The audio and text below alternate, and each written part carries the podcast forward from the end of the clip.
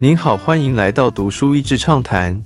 读书益智畅谈是一个可以扩大您的世界观，并让您疲倦的眼睛休息的地方。短短三到五分钟的时间，无论是在家中，或是在去某个地方的途中，还是在咖啡厅放松身心，都适合。医疗理念与现实的冲突。在美国，部分医院被当成一个以股东权益最大化为导向的企业经营。面对 AB 的盈利与给予最好医疗的理念冲撞，医师们经历的不只是单纯过度疲劳的 burnout。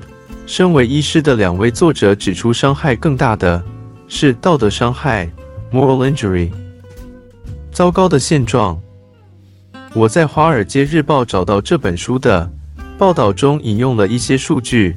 自二零二零年到现在，五分之一的医护人员已经离职了，而近半数的人决定在二零二五年之前离开现有的工作岗位。大约百分之五十的美国医师经历了过度疲劳，特别是在二零二零到二零二一这一段时间，情况更加严重。这一切让医疗的需求更加紧绷，也影响到整体医疗品质的难以维系。道德伤害留下的疤痕。作者自己在精神科领域与先生同为医师，他亲身的经历发现，很多在第一线被医院要求的行为，与他当医生要全力给病患最好照顾的理念相互冲突。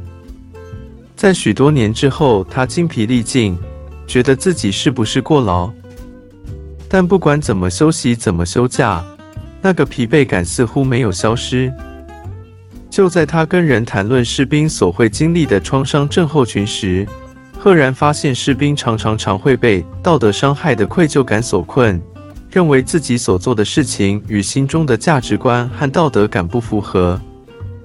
他想起自己成为医师时所立下的誓言，之后许多年也采访了很多其他的医师，发现有太多这样的案例了。于是他开始深入的了解这样道德伤害的发生原因，并且开始成立非营利组织来教育大众关于这个问题，并且思考如何解决。不该如此离奇的现实。书中的许多故事，竟有不同的情况，细微的像是在医院中用客户来称呼病患，甚至还有医院用 PGU（Profit Generating Units） 利润单位来表达。或是有医师在医院当中成功开创一个新的门诊，因为成功并且获利，在没有智慧医师的情况下，被当成一个产品线出售给其他的医院。当医院变成企业，更严重的像是一个大型连锁医院不断并购小的地方医院，仰仗着这些小地方没有其他医疗选择而掌握了强势市场能力。这位来自啤酒业 CEO 认为，找到有独特竞争优势的医院，好好整合起来，跟优化饮料产品线是一样的概念。所以开始给医师们压力，要做出业绩，让病人做无谓的治疗，或是透过集团内转诊的奖励回扣，鼓励这个行为。对于医师与病人之间的尊严和信任完全不在意，最后被联邦政府的司法部起诉。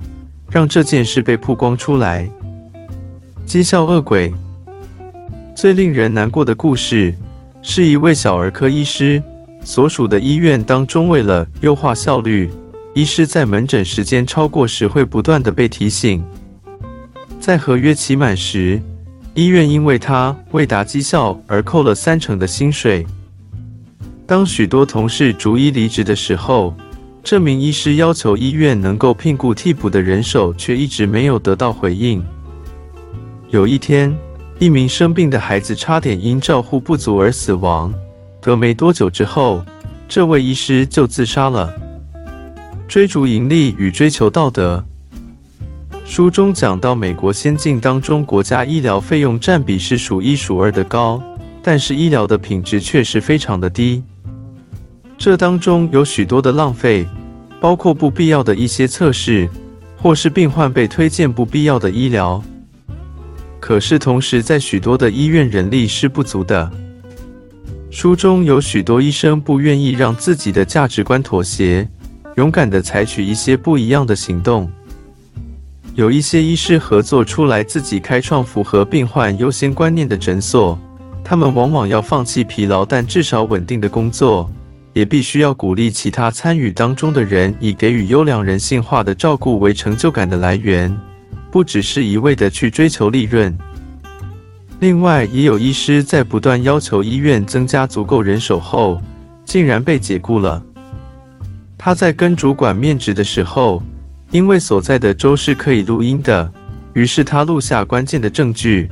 以小虾米对抗大金鱼之姿对医院提告，不但赢得了他可以再度执业的权利，也得到了一笔丰厚的赔偿，让他可以去建立符合他医师誓言精神的诊所。反思与信任，在二零零八年金融海啸的时候，人们开始反思：所谓企业的社会责任是将获利最大化，这个观念真的是社会共同认可的价值观吗？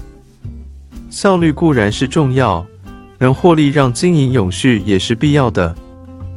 但社会中有许多重大资源，例如教育、医疗、居住等等，还要考虑到盈利之外的社会责任。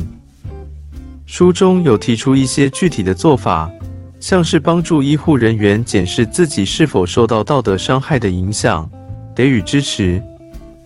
也建议医院董事会或是高层中要有熟悉第一线的医师参与。另外，也呼吁立法让医院并购不能只是钱的考虑，必须让一些服务地方社区的医疗量能保持着。然后，跟任何行业的管理都一样，决策者必须对于第一线真实状况有感，特别是医院，必须把医病间的信任重新当成最重要的指标。毕竟。没有任何东西可以替代这个珍贵而脆弱的关系。There is simply no substitution for ground truth。事实是没有替代方案的。今天的内容就到此为止了，十分感谢大家收听《读书益智畅谈》节目。如果对我们的内容感兴趣，欢迎浏览我们的网站 dasheasy 点 net，或是关注我们的粉丝团“读书益智”，也可以分享给您的亲朋好友。欢迎继续关注我们下一期节目，下次见。